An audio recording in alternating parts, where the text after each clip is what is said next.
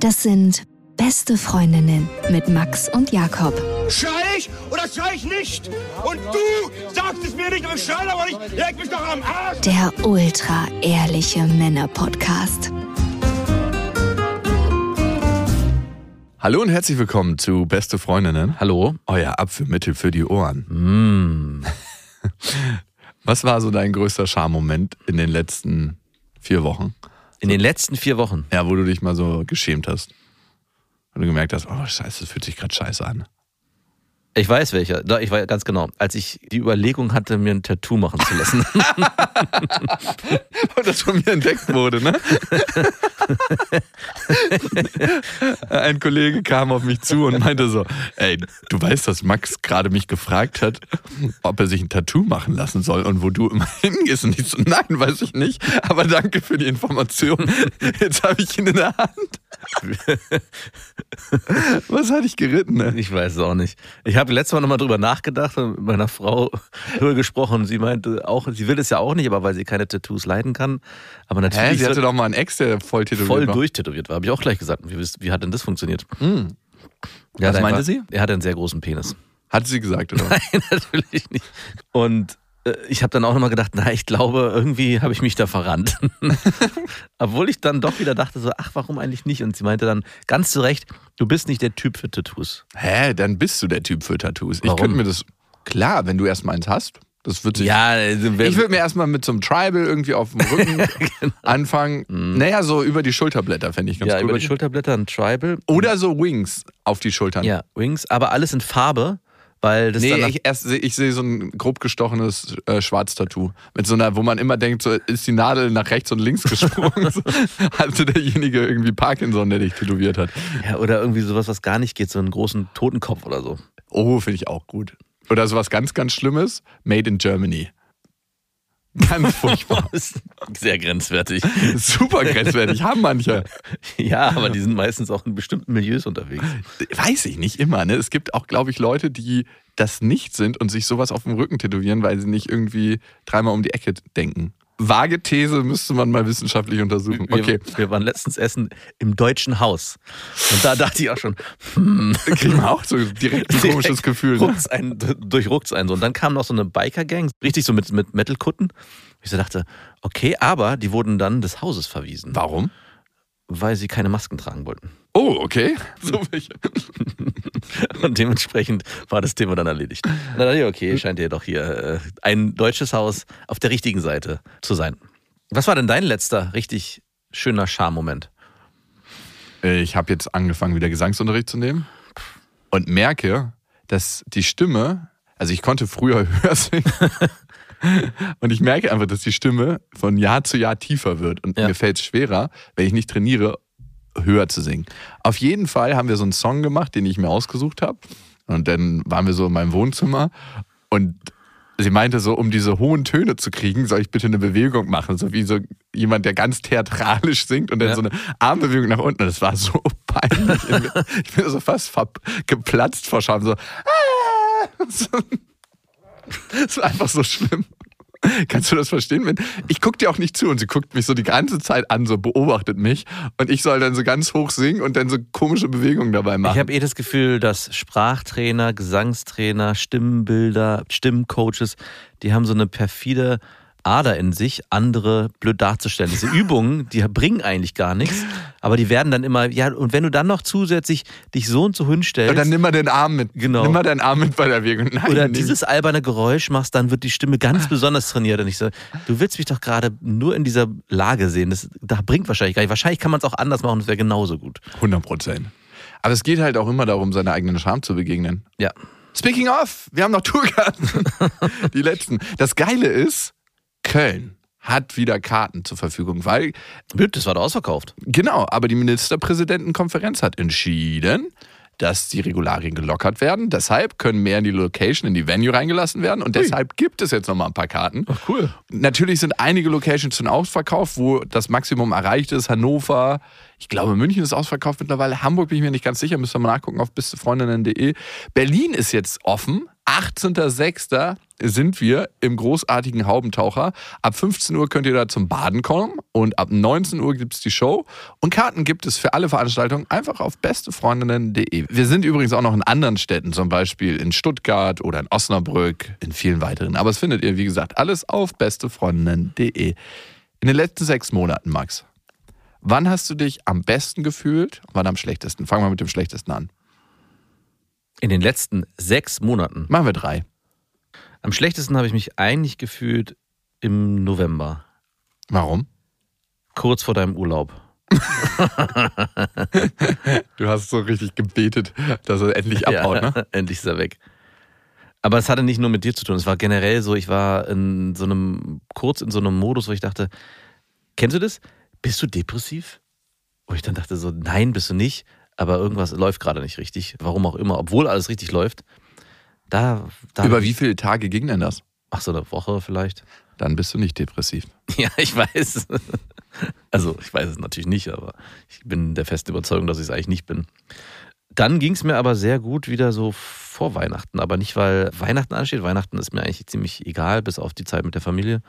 Äh, mit meiner Familie, jetzt nicht mit der, das große Fest, sondern die, die, den ganzen Dezember. Sondern weil da so ein bisschen das ganze Jahr abgefallen ist. Und seitdem?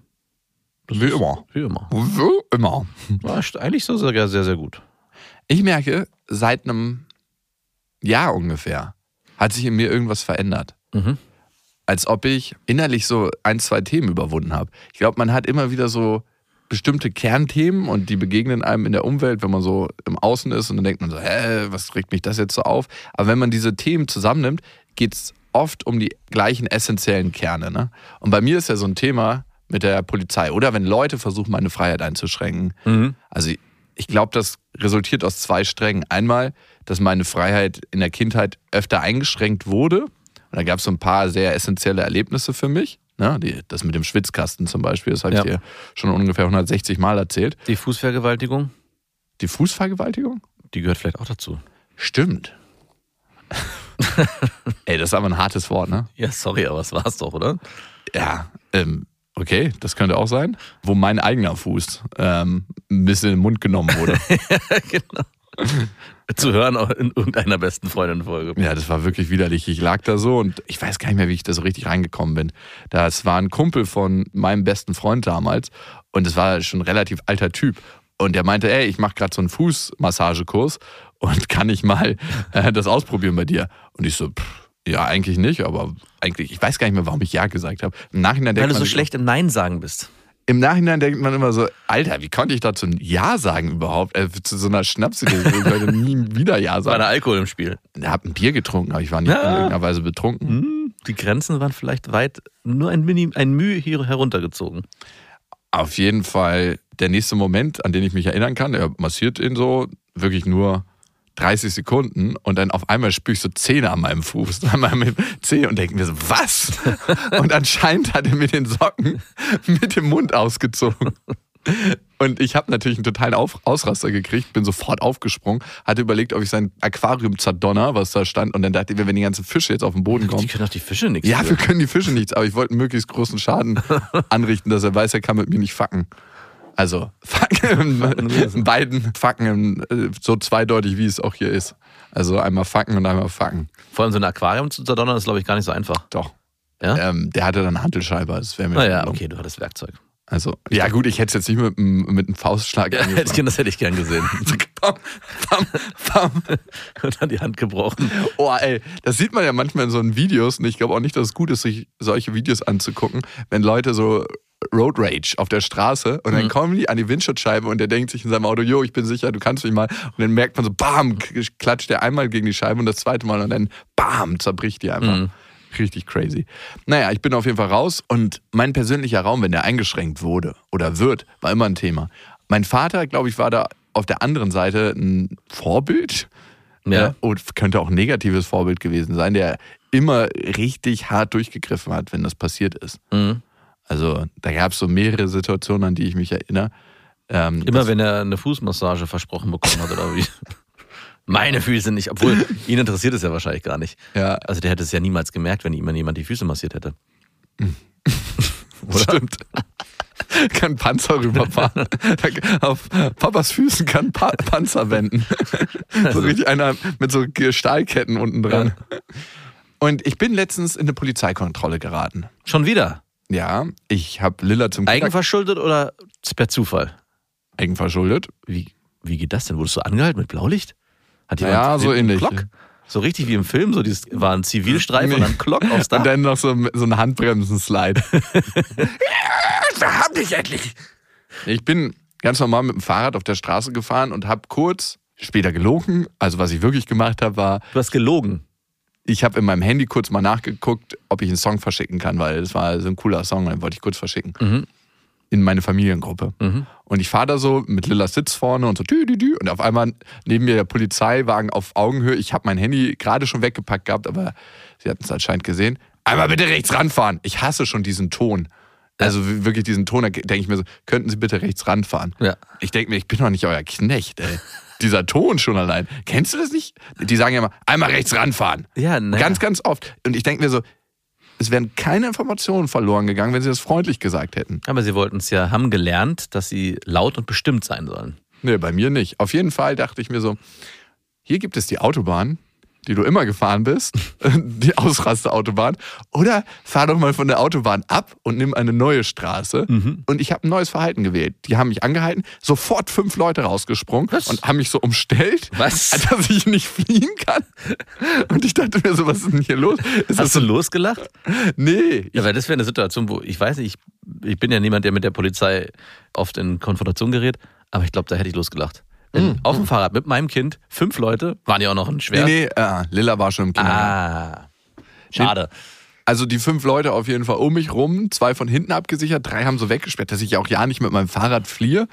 Ich denke mir, ey, ihr steht hier mit einem Mannschaftswagen. da sind zwölf Leute drin. Ist das irgendwie, wollt ihr so ein Exempel statuieren? naja, auf jeden Fall hatte ich dann natürlich die Autobahn, so mich lächerlich machen über die. Mhm. Das wäre der Weg gewesen. Oh, ganz interessant hier, mit zwölf Leuten eine Person auf dem Fahrrad anzuhalten. Oder man könnte diese zwölf Leute nutzen, um mal wieder durch ein Girlie zu gehen und zu gucken, was da gerade so Ich abgeht. wollte gerade sagen, Ganz nicht, krasser Klassiker. können Sie nicht eure Arbeit machen und Verbrecher fangen? Und dann hätte ich noch sagen können, okay, wie viel kostet das gerade? Also wahrscheinlich kostet es den Staat so 40 Euro die Stunde, 50 Euro ein Polizist. Ja. Wahrscheinlich ein bisschen mehr, 70, Wahrscheinlich ein 80, bisschen mehr, ja. 100, keine Ahnung. 100, 100 Euro, ihr seid hier 10 Minuten mit mir beschäftigt. Ähm, Ist ja eine angefangene Viertelstunde. ist eine angefangene Viertelstunde, bis ihr alle wieder im Auto seid. Das heißt, wir haben 300 Euro, die ihr gerade bei zwölf Leuten ausgebt, Plus Materialkosten. plus Materialkosten, der Wagen, der hier steht, und nehmt gerade vielleicht maximal 50 Euro ein. Das wäre auch noch so ein Text, den du hättest fahren können. Wie wirtschaftlich ist das hier gerade? Naja, auf jeden Fall. Sie wissen, was Sie gerade gemacht haben. Und ich so, ähm, ja, ich habe gerade einen Song weitergemacht auf meinem Handy. Darf man das nicht? Ich habe ja eine Freisprecheinrichtung drin. Nein, Sie dürfen das Handy nicht anfassen. Und ich so, okay, ja, Entschuldigung, das tut mir leid. Also, aber danke für die Erinnerung. Und ich wollte schon wieder so weg, aber natürlich nicht vor zwölf Das Leuten. nicht Ne? mein Freundchen. Das ist dann eine, keine Ahnung, ob es eine Ordnungswidrigkeit ist oder so. Und dann wollte sie mir gerade einen Text halten. Ich so, ähm, ja, was kostet denn das? Ja, das wissen wir nicht. Ich so, ah, okay, interessant. Das wissen wir nicht. Ich so, wow, zwölf Leute hier und keiner weiß das. Aber ich war einfach super freundlich und habe dann gesagt, was ich beruflich mache, um das Ganze so ein bisschen zu beschleunigen. Das hilft ultra krass. Inwiefern? Was wenn du in den Medien da? arbeitest, so. bei der Polizei, hilft das ultra krass, wenn du die Prozesse beschleunigen Und dann sagst einfach, du arbeitest in den Medien. Nee, ich habe was anderes gesagt. Was denn? habe gesagt, dass ich es mega eilig habe. Ich habe gesagt, dass ich ein ganz, ganz wichtiges Interview gleich habe. Ja. Äh, und dass ich schnell los muss, ob die einfach meinen Ausweis abfotografieren können und den Zettel, den sie gerade schreiben, den können sie dann ganz in Ruhe machen im warmen Auto. Aber alles total freundlich. Und das hat auch gut funktioniert. Die so, naja, das muss ich erst mal jetzt fragen. Und dann ist sie in ihren Mannschaftsbus gegangen, hat gefragt. Wen hat sie denn da gefragt? Ja, irgendwie. Die Oberleitstelle. Die, O- die muss erstmal wegfunken. Und alles ist total freundlich und gut gelaufen. Also alle waren total gut miteinander. Auch als die Frau reingegangen ist, meinte so, okay, einmal hinten abriegeln, dass hier keiner wegkommt. ist eine, ja, das war doch eine Auszubildendenfahrt. Habe ich auch später Das war auf gedacht. jeden Fall eine Auszubildendenfahrt. Ja, Die jemanden ein Ding festmachen. Die haben richtig auf der gesucht nach das ist da so ein Drogendealer mit Kindersitz. Und dann haben wir uns noch freundlich verabschiedet. Das hat Ganze hat noch nicht mal zwei Minuten gedauert. Und ich wusste, wenn ich diesen anderen Weg gewählt hätte, ne? den Weg des Ausrastens, den Weg des Degradierens, ne? das hätte auf jeden Fall 20 Minuten gedauert. Hattest du denn danach wirklich ein Interview oder hattest du Zeitstress? Nö, Okay. natürlich nicht. Ich Aber dachte, ist auch kackegal. Nee, weil ich hätte nämlich, also das ist ja gut für dich, weil wenn du wirklich Zeitstress gehabt hättest, dann hätte ich dir jetzt unterstellt, dass du dich nur so liberal verhalten hast, weil du wusstest, dass es die taktisch klügere äh, Variante ist, um schnell da rauszukommen. Nee, also es, ich kenne ja meine Wut. intrinsisch Ne? motiviert. Ich kenne ja meine Wut, ne? Und ich weiß, ich spüre die auch immer noch, ne? Die auf, aufsteigt. Wenn irgendwie sowas passiert, da kommt immer noch so eine Wut in mir hoch. Aber es ist nicht mehr so wie früher, dass so ein Vulkan explodiert in mir, sondern dass ich mir denke, okay, du hast die Möglichkeit, die Autobahn der Wut zu befahren. Mhm. Oder du kannst mal abbiegen und eine neue neuronale Strecke wählen. Die ist vielleicht noch nicht so gut ausgebaut, die Landstraße, aber schau mal, vielleicht ist der Weg viel schöner. Und ich fahre diesen neuen Weg. Und das kommt natürlich auch aus einer inneren Gelassenheit, aber auch, dass ich mir einfach sage, ey, lass es doch ein Spiel sein. Guck mal, wie freundlich du sein kannst und schau mal, wie gut ihr euch gegenseitig tut dann, ne? Weil am Ende machen die ihren fucking Job, ne? Klar könnte man das auch ein bisschen freundlicher machen und könnte man das auch ein bisschen cooler machen, aber es heilt ja auch aus dem Wald immer so raus, wie man reinschreit. Und wenn ich den gleich dumm komme, was meinst du? Die lassen sich das natürlich auch nicht bieten. Zwölf Leute, jeder will von dem anderen den harten hart machen. Ich glaube generell, wenn du eine Querschnittsstudie in der Polizei machen würdest, haben Polizisten eher ein Machtthema als die Durchschnittsbevölkerung. Sicherlich. Darum wählen sie auch einen Machtberuf aus. Ist ja am Ende klar ein Hilfsberuf, aber auch ein Machtberuf. Ne? Also, wo du dich über andere ermächtigst. Und da noch in die Kerbe reinzuschlagen, also natürlich gerate ich mit denen aneinander, wenn ich selber jemand bin, der was mit Macht am Hut hat oder mit Grenzen überschreiten. Ja. Aber ich konnte diesen neuen Weg wählen und es tat richtig, richtig gut. Also zu sagen, ich kriege keinen Ausraster, sondern ich bin einfach richtig freundlich und alle haben einen guten Tag. Und du glaubst nicht, dass es auch damit zu tun hat, dass die Situation so krass skurril war, dass man sie nicht ernst nehmen hätte können? Nee, weil ich ja die Wut in mir gespürt habe. Ich habe ja gemerkt, wie der Vulkan anfängt zu brodeln und ich dann gesehen habe, ey, diese zwei Straßen, auf die ich abbiegen kann, die Landstraße Mhm. oder die Autobahn. Und diese Entscheidung hast du eigentlich immer. Und ich glaube, das ist ein Prozess, der in den letzten ja, zwölf Monaten in mir passiert ist, dass ich einfach mehr Gelassenheit habe und damit natürlich noch meine alten Wunden kenne und meine alten Themen, aber anders darauf reagieren kann. Ich habe mehr Wahlmöglichkeiten. Ich kann immer noch einen Ausraster kriegen, wenn ich möchte. Ja. Aber Die Option hast du ja immer noch. die habe ich immer noch. Aber wie geil ist es bitte, wenn du eine Entscheidungsvielfalt hast? Aber es ist auf jeden Fall lange nicht so spannend. Allein für den Content würde ich dich bitten, für die Zukunft so eine Situation eskalieren zu lassen.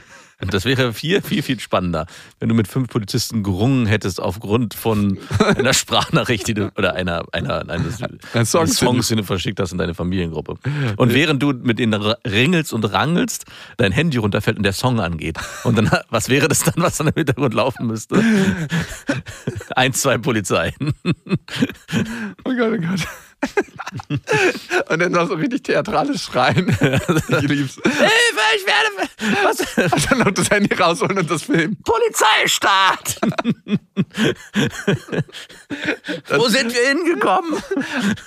Und dann hätten noch Passanten dann noch so dabei sein müssen und lassen Sie den Mann. in Ruhe." ja, genau, der hat ihnen nichts getan. Ich hätte auch extra große Bewegungen immer so gemacht. ja gut, aber ey, wir lachen jetzt darüber. In manchen Ländern willst du nicht von den Polizisten angehalten werden. Nein. Ich habe ja eine Weile in Kalifornien gelebt und wenn du da von der Polizei angehalten wurdest, das war ein ganz, ganz anderer Ton. Wirklich ganz, ganz anderes. Richtig andere Energie. Das war so, als ob du vom Militär angehalten wirst. So richtig hart, so bam. Da gibt es auch keinen so, zumindest von den Polizisten, wo ich angehalten wurde, gibt es auch keine freundlichen Töne, sondern direkt Ansagen. So, Ja. so und so passiert das jetzt hier. Und das ist so unangenehm. Und du weißt, halt, wenn du dagegen dich sträubst, dann kommen die als nächstes raus und knallen von oben nochmal eine runter. Also da bin ich schon mega happy mit der Polizei in Deutschland Klar. weil es viel mehr auf Augenhöhe ist. Also in Amerika fühlt sich das an wie, als ich mal in Afghanistan war und du da mit dem Militär irgendwie diskutierst. Ja. Die haben ja auch eine weitaus geringere Ausbildung, glaube ich. Du kannst, glaube ich, innerhalb von einem halben Jahr Polizist sein. Ich bin mir nicht sicher. Ich erzähle vielleicht auch gefährliche Halblügen. Ich verstehe es von beiden Seiten. Die Gefahr als Polizist in einem Land, wo du Waffen tragen kannst, irgendwie in eine gefährliche Situation zu kommen, ist viel, viel höher als hier in Deutschland oder in anderen Ländern. Genauso umgekehrt. Genauso fühlst du dich als Zivilist auch jedes Mal unter krasser Bedrohung, weil du weißt, wie locker die Waffe sitzen kann. Bei den Also Und- da ist es ja in Deutschland, hast du ja viele Polizisten, die, glaube ich, gar nicht Waffe rumrennen. Also viele, glaube ich, müssen, aber nicht alle, glaube ich, müssen mit, Poliz mit Waffe rumrennen. Ich bin mir aber nicht ganz sicher. Danke, dass du hier dein Wissen teilst. Gerne. In diesem Wissen. Hatten die alle Waffen? Also Ey, hab ich doch nicht nachgeguckt.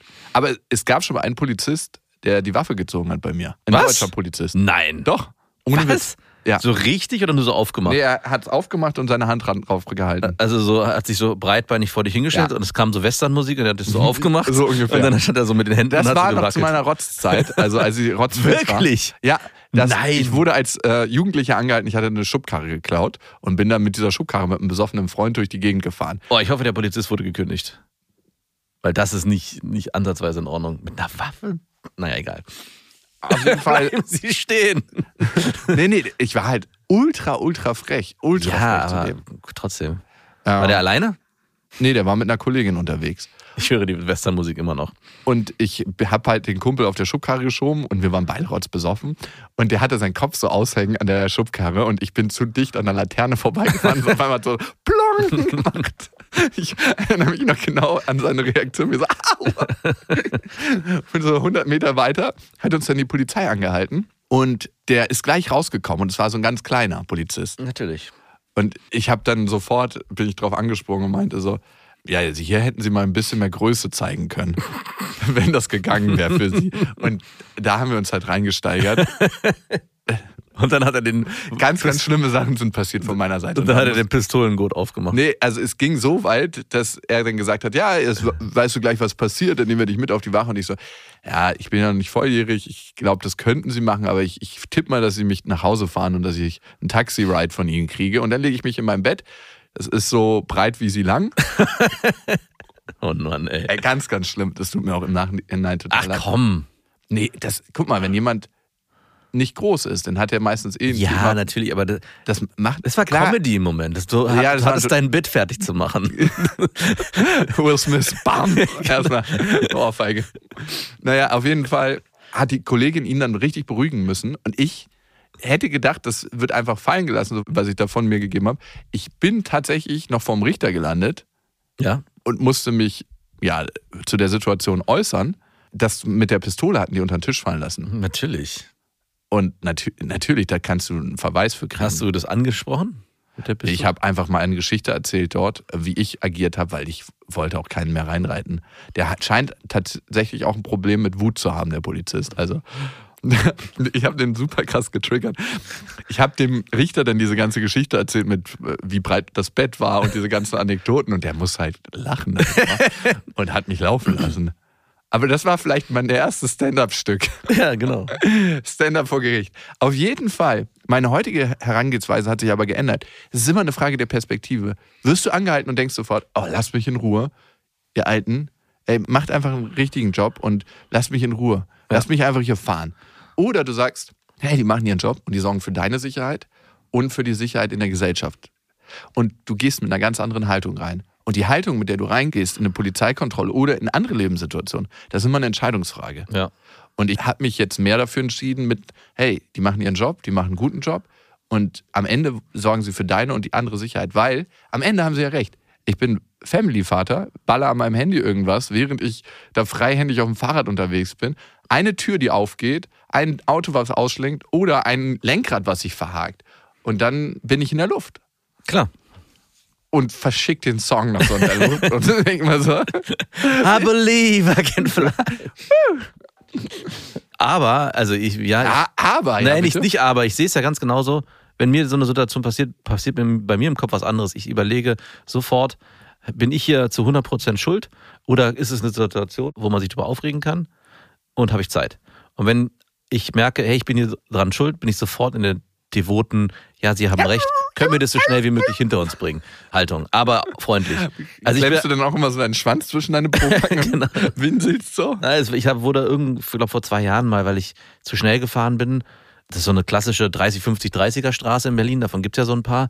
Die wurde so, Tückisch. wurde so Tückisch. Ich habe dann nur kurz gedacht, so, hab den Polizisten, der ist dann ausgestiegen, hab, meinte dann, ha, haben Sie was, merken Sie? Also er hat auch schon wieder, ich hasse das ja, wenn die diese offenen Fragen stellen. Das, was du ja auch immer gerne machst. Ja, also ich Ähm, habe ungefähr 100, Wissen Sie denn, warum Sie angehalten ja, wurden? weil ich 120 Gramm äh, Kokain im Kofferraum habe.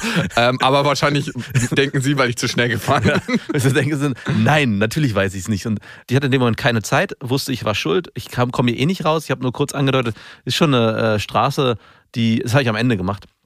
Aber ich habe sofort gemerkt, ich brauche hier gar nicht groß rumdiskutieren. Ich will einfach schnell aus der Situation raus. Habe das dem Polizisten auch so gesagt, ja, ich weiß, ich bin zu schnell gefahren. Wie kriegen wir das hier am schnellsten geregelt? Ich sehe meine Schuld ein. Und dann war der so, ja, kein Problem und hat zack, zack, das ging super schnell. Geil. Und am Ende meinte ich zu ihm nur noch, aber Sie müssen schon, zu, als alles durch war, meinte ich, also Sie müssen schon zugeben, dass es schon eine Stelle ist, wo man Gefahr läuft, in diese Falle zu tappen. Dann meinte er, ja, könnten Sie nicht Unrecht haben und ist gegangen. Also es war nochmal so eine kleine Raten Sie mal, warum wir hier stehen. ja, genau. Aber ja. Und das ist nochmal, also Versuch im Gegensatz zu dir, also du hast ja da, kannst ja das auch schwer steuern. Ähm, ich kann das schwer steuern. Nein, du konntest es schwer steuern, weil du ja, Ja, schon so eine innere Wut hattest, die, die Ja, aber da die hab jedes Mal in so ein. Und für, bei mir ist es so, dass ich denke, dass ich schon vorher so rational an die Sache rangehe, weil ich, weil ich oft dieses ganze Polizeithema nicht so richtig ernst nehme. Ja, gut, jeder hat so seine Triggerpunkte. Klar. Und das ist so mein einer Genau. richtig großer Triggerpunkt, wenn jemand denkt, er kann in meinen persönlichen Raum eintreten. Genau. Und ich sehe das schon als in den Raum eintreten, wenn jemand irgendwie meint, mich umzingeln zu müssen. Ja. Und das Geile ist für mich, dass ich mittlerweile eine Entscheidungsvielfalt habe. Also wie, es gibt ja mehrere Wege, sein Verhalten zu verändern. Entweder du machst es von innen nach außen, dass du dein großes Kernthema entdeckst und sagst, hey, da gab es richtig krasse Situationen in meinem Leben, wo mein persönlicher Raum einfach so eingeschränkt wurde, dass ich heute wahrscheinlich fast schon eine Panik davor habe und meine Wut schützt mich davor, dass das nicht passiert, dass ich eigentlich diese Panik, diese Angst, die ich damals gespürt habe, nicht mehr spüren muss, weil in dem Moment, wo ich im Schwitzkasten war, bei diesem Freund von meiner Mutter, und meine Mutter reingekommen ist und mir nicht helfen wollte, da habe ich ja eigentlich Todesangst gehabt. Ne? Ja. Ich wusste nicht, was mit mir passiert. Und ich muss halt realisieren, dass ich heute ein erwachsener Mann bin, der nicht mehr in den Schwitzkasten genommen werden kann so leicht. Vielleicht ist es auch nächstes Mal eine Möglichkeit, so auf die Polizisten zuzugehen, gleich zu sagen, ich weiß, dass ich eigentlich hier aggressiv reagieren würde, aber weil meine Mutter mich damals in den Schützkasten genommen hat. Nein, das war nicht meine Mutter.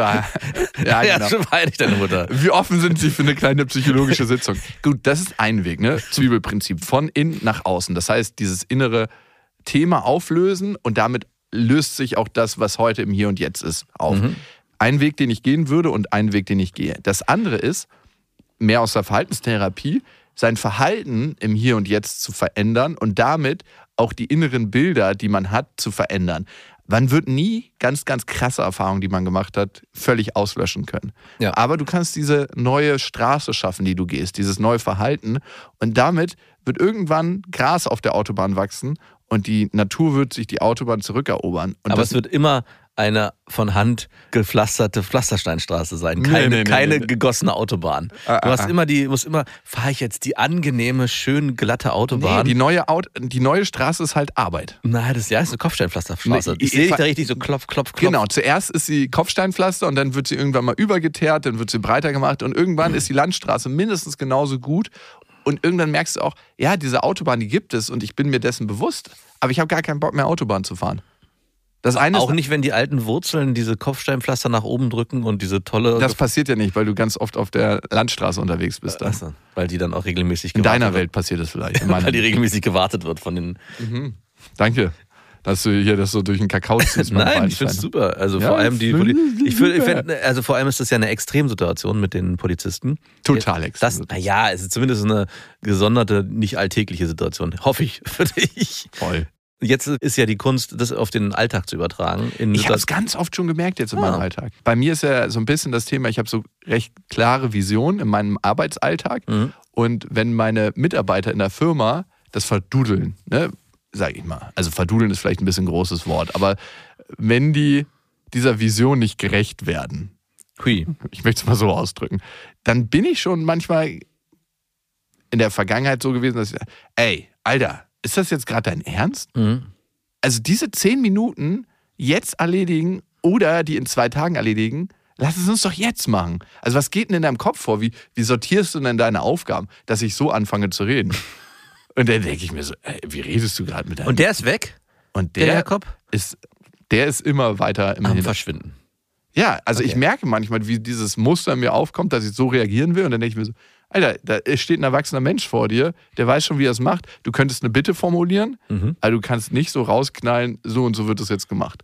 Kann ich auch, aber damit erziehe ich keine selbstständigen Mitarbeiter. Also erziehen ist auch das falsche Wort. Damit fördere ich keine Mitarbeiter auf Augenhöhe und ein gutes Team. Mhm. Ich kill damit Team. Ja. Und was ist am Ende? Dass keiner selbstständig ist, sondern alle müssen fragen, weil sie Angst haben, oh, wie soll ich denn den nächsten Schritt machen? Und ich will, dass alle sich empowered fühlen. Ja. Okay. So eine 1990-Realisation, die alle anderen schon so 30 Jahre früher hatten. Das ist so ein bisschen so. Hey, sagst du eigentlich, wenn deine Frau dich fragt, wie viele Sexpartner du hattest, die Wahrheit? Äh, ja, ich glaube. Weißt du es genau? Nicht ganz genau. Ich, wir hatten das, glaube ich, schon mal zusammen versucht zu erörtern. Ich glaube, ich würde es hinkriegen. Ja? Aber es fällt mir mit, Mit jedem Vor- und. Nachnamen? Nein, Vornamen? Vielleicht. Ich glaube aber auch nicht, nein. Ich habe letztes Mal erstmal wieder versucht. Einen Namen habe ich lange gegraben in meinem Kopf und habe ihn nicht gefunden. Wüsstest du, wie viele Geschwister deine Sexualpartner hatten? nein, natürlich nicht. Wüsstest du, wer Ballett von denen getanzt hat und wenn nicht in seiner Nein. Kindheit? Aber ich, ich weiß ganz genau die beiden, das primäre und sekundäre Geschlechtsmerkmal, wie die aussahen. Also Brüste und Po, daran kann ich mich sehr gut immer noch erinnern. Aber Namen, Nachnamen, Geschwister, Hobbys, nein, aber das kriege ich, glaube ich, noch Du sagst einigermaßen. jetzt Brüste und Punani. Ja, meine ich. Naja, Punani auch klar. Also vielleicht alle drei. Okay. Und Gesicht Das auch. weißt du noch bei allen Sexualpartnern? Ja, nicht wissen, aber ich. Also, come on. also es fällt Okay, mir leichter, ganz mich kurz. visuell daran zu erinnern, als an den Namen. Okay, völlig verständlich, ist auch einprägsamer. Aber wenn wir jetzt so eine, so eine, Nein. Wenn wir so ich sofort nein. wenn wir so eine das sofort. Wetten das Wand hätten, wo jeder seinen Arsch durchsteckt. Von, Punani-Fühler. genau, jeder seinen Arsch durchsteckt. Und du müsstest erfühlen und da zwei, drei rasierte Männer Ärsche sind. Vor allem ist es auch unfair, weil die sind ja auch gealtert.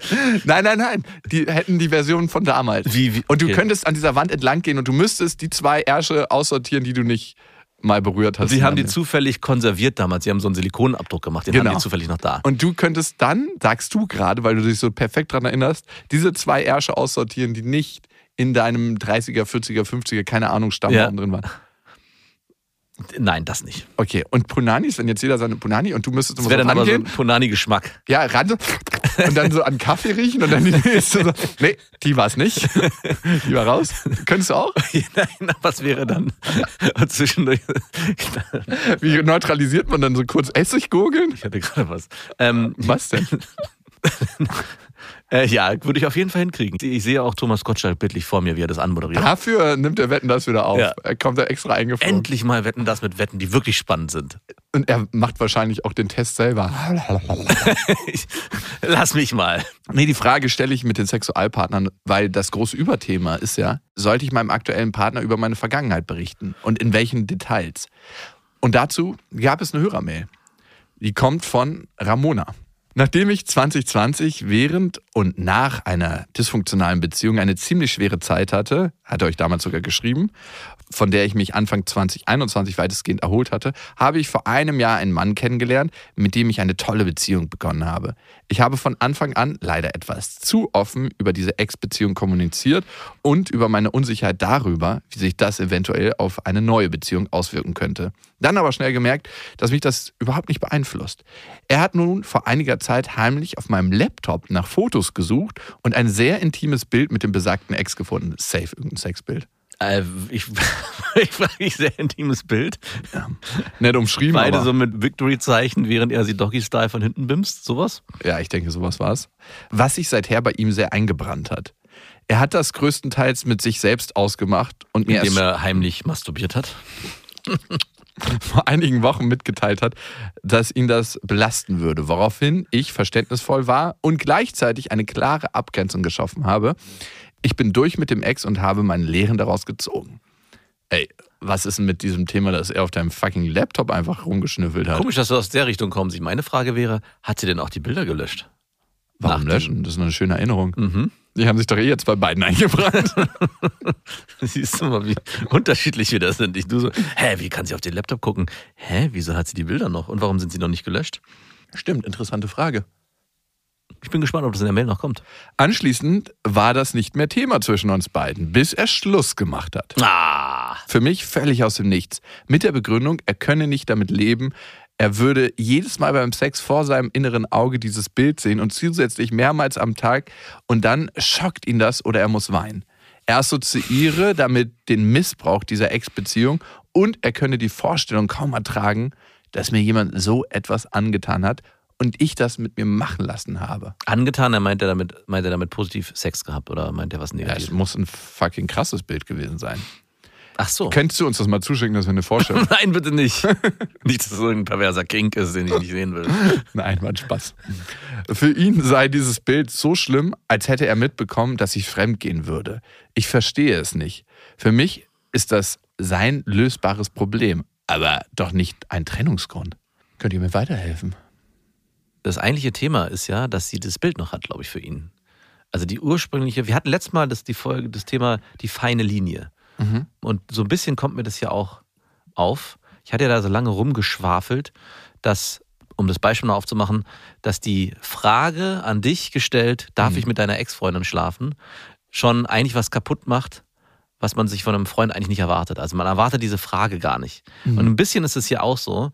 Ich glaube, dein Freund, nicht, dass er das erwartet hätte, aber dass du überhaupt so ein Foto abspeicherst und er das dann findet, löst genau das Gleiche aus. Also er hat dir zu 100% vielleicht vertraut und Ja, wäre ja. gar nicht davon ausgegangen, dass da so ein Foto existiert. Und die Realisation, dass es dieses Foto gibt, macht natürlich ganz viel Vergangenes kaputt, was er in dich reinprojiziert hat oder was er, oder das Vertrauen, was er in dich reingesteckt hat. So ein bisschen kommt mir das Gefühl da auch hoch. Nicht nur das Vertrauen hat er in dich reingesteckt. Nicht nur das Vertrauen hat er nicht reingesteckt.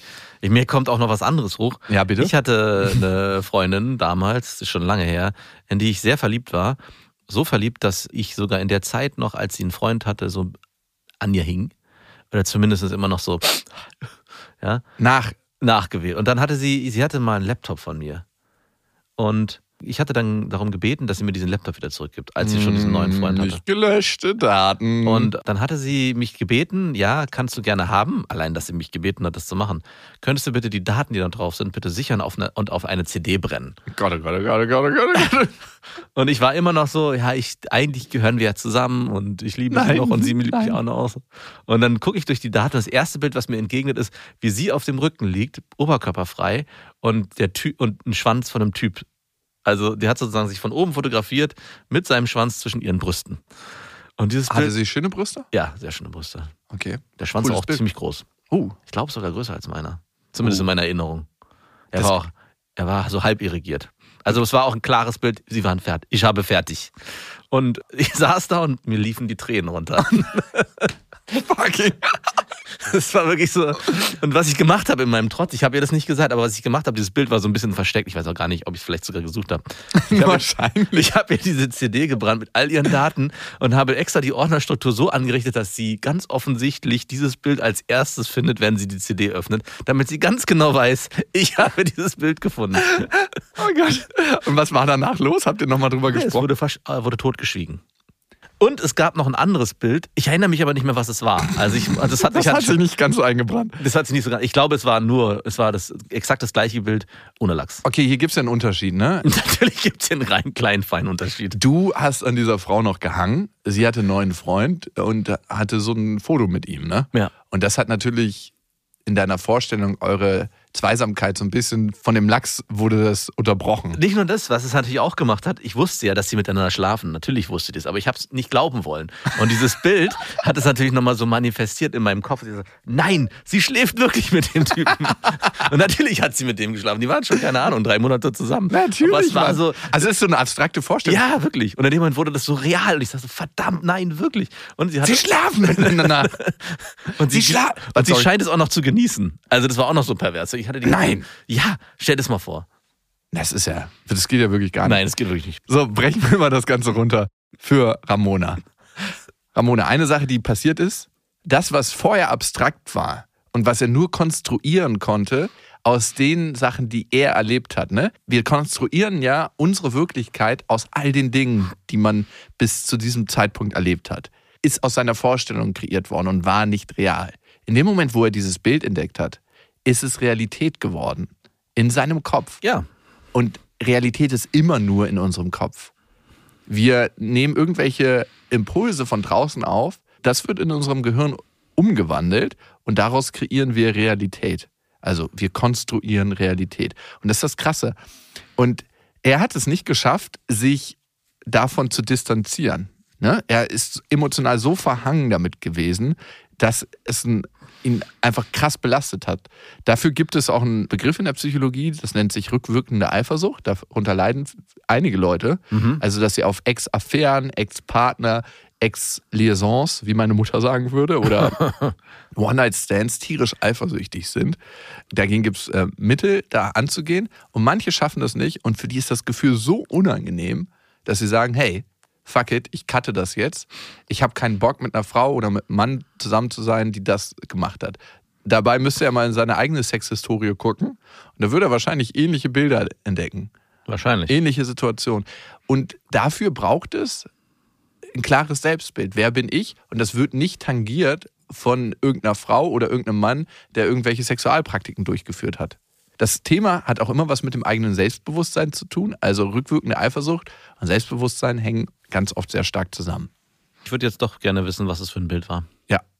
Ich Zumindest auch. ich hätte mir schon gewünscht, in der, in der Mail die Beschreibung dazu. Es hätte ja kein Bild dabei sein müssen. Also das Bild nicht, aber die Beschreibung, was da genau passiert ist. Die Frage tatsächlich ist, ne, bei manchen Männern oder Frauen, die fragen, hey, mit wie vielen Leuten hattest du eigentlich Sex? Ich habe eine sehr gute Freundin, die sagt immer mit acht. Mache ich schon seit Jahren. Ich hatte acht Sex. Du Ach, bist jetzt der Achte. Ach, nice. Und das ist so ihre Standardantwort. Das ist eine gute Zahl. Ist nicht zu viel, nicht zu wenig. Gerade so noch okay.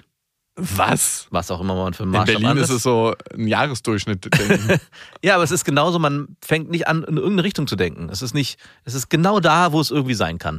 Ey, ganz ehrlich, wie unrealistisch sind bitte acht Sexualpartner für die meisten Frauen? Für die meisten Männer? Darum geht's ja nicht. Es geht, wenn sie da, wenn sie das glaubhaft. Du bist jetzt der Achte. Ja. Aber ich muss immer so krass lachen, wenn sie die Story erzählt. Und meistens fragen das Leute, die die richtige Wahrheit gar nicht verkraften können oder damit gar nicht umgehen können. Das Fragst du heute noch, wenn du eine Frau kennenlernst, wie viele. Sexualpartner sie hat? Fragt, wirst du das gefragt? es ist schon vorgekommen. Sage ich die Wahrheit? Nein. Weil ich weiß es auch nicht. Also ich sage immer, ich weiß es nicht, ich habe nicht gezählt. Acht. Aber wahrscheinlich sind es um die acht. Plus, minus. Plus, minus. Ich weiß nicht genau, ob du der Achte bist oder die Neunte. Bin mir da nicht ganz sicher. Zählt auch Küssen, meinst du? Wenn nicht, dann acht. Ja, du könntest natürlich total so, so komplett konfus machen, dass du so, ja, was, was heißt denn Sexualpartner genau? Das müssen wir jetzt erstmal definieren. Genau. Sex. Kuss, wo geht's eigentlich los? Ich habe ja letztens auch mit der einen geschrieben, gehört die auch dazu. Wo, was ist eigentlich Sex? Wann Sexting. Sex Gehört das schon zu Sexualpartner? Ja. Und schon ist man wieder weg. Und also, was meine Erfahrung zumindest ist, die meisten, die ganz intensiv darauf pochen, es wissen zu wollen und ganz viel über Ex-Geschichten erfragen, das sind nicht alle, manche sind auch einfach interessiert und können damit total locker umgehen, aber allermeisten, die so ganz interessiert daran sind. Und dann sieht man auch an den Reaktionen, wie die reagieren, können meistens damit nicht gut umgehen. Und es manifestieren sich Bilder und Vorstellungen und die können zu Gedankenschleifen werden, die immer wieder kreisen, so kreisende Gedanken sich einbrennen dadurch. Ne? Diese, immer wenn du einen Gedanken nochmal denkst, schleift er sich ja tiefer ein in deinem neuronalen System, in der Neuronenbahn.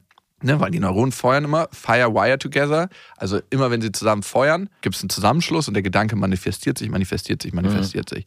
Das heißt, es ist auch eine eigene Entscheidung, wenn man merkt, der andere kann damit nicht umgehen, zu sagen, ey, ich belaste dich damit gar nicht. Acht. Ich weiß jetzt nicht mehr, ich glaube, acht waren es mit dir. Wenn du Küssen mitzählst.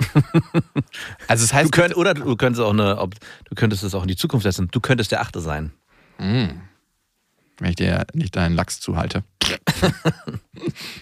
ja, und es gibt manche Männer und Frauen, die können damit tatsächlich nicht umgehen. Und da gibt es tatsächlich schon richtig viel Lektüre zu, wie man mit verschiedenen Übungen damit umgehen lernt. Mit rückwirkender Eifersucht. Hast du rückwirkende Eifersucht? Nicht mehr, nein. Aber ich hatte es lange. Ja? Ja, klar. Die, die Story, die ich gerade erzählt habe. Nein, das ist keine rückwirkende Eifersucht, weil das ist eine Partnerin, mit der du gerne noch zusammen wärst und mit der es nicht mehr funktioniert. Und die hat dann auf einmal, die hatte auch gar nicht so große Brüste. Wie hat das? Oh, doch, die hatte große Brüste. Was? In meiner Erinnerung hatte die gar Doch, nicht. doch, die hatte sehr große Brüste. Wirklich? Ja, das waren so, kennst du die versteckten große Brüste, die man, wo man denkt so, ja, und dann auf einmal, hui, das hätte ich nicht erwartet. Holla! Hätte ich nicht erwartet. Willkommen zu Hause. Herzlich willkommen. Das ist aber eine freudige Überraschung hier.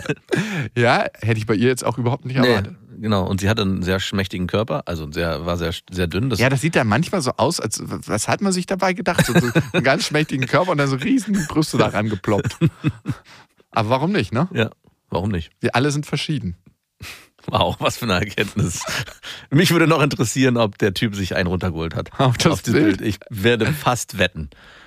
Das ist so mal so, äh, dieser Spruch, es war sehr hart dazu zu masturbieren, aber ich habe es geschafft. Nur so kannst du die Erinnerung überschreiben mit was Positivem. Ne? Ja, also ich glaube, was hilft, ist, wenn man unter rückwirkender Eifersucht leidet, einmal sich den Menschen angucken, mag ich ihn so, wie er heute ist? Also, und dieser Mensch wurde geformt von allen Erfahrungen, die er gemacht hat. Und er hat immer zu jedem Zeitpunkt die beste für sich machbare Entscheidung getroffen. Also, dass ich mich damals da auf dieses Fußspiel eingelassen habe, das war einfach für mich, hat sich das in dem Moment so angefühlt, jo, ich mach das. Warum nicht? Wenn du ein bisschen üben willst. Und dann hatte ich auf einmal die Zähne an meinem Fuß. Aber für mich war es damals, in dem Moment, wo ich es getroffen habe, die beste Entscheidung. Äh, Stand, stehst du auf Fußmassagen? Also, ja, so bekommen und geben, ja, warum nicht? Okay. Also du nicht? Nee, es ging mir nur darum, wenn du jetzt da gar keine Affinität zu gehabt hättest, dann hätte ich gesagt, warum hast du es getan? Aber wenn du wenigstens. Warum hast du es getan? Und das hilft dir auch nicht, diese Frage, warum Nein. hast du es getan? Ne? Nein. Mehr oder weniger acht. Das waren Beste Freundinnen mit Max und Jakob. Jetzt auf iTunes, Spotify, Soundcloud, dieser YouTube und in deinen schmutzigen Gedanken.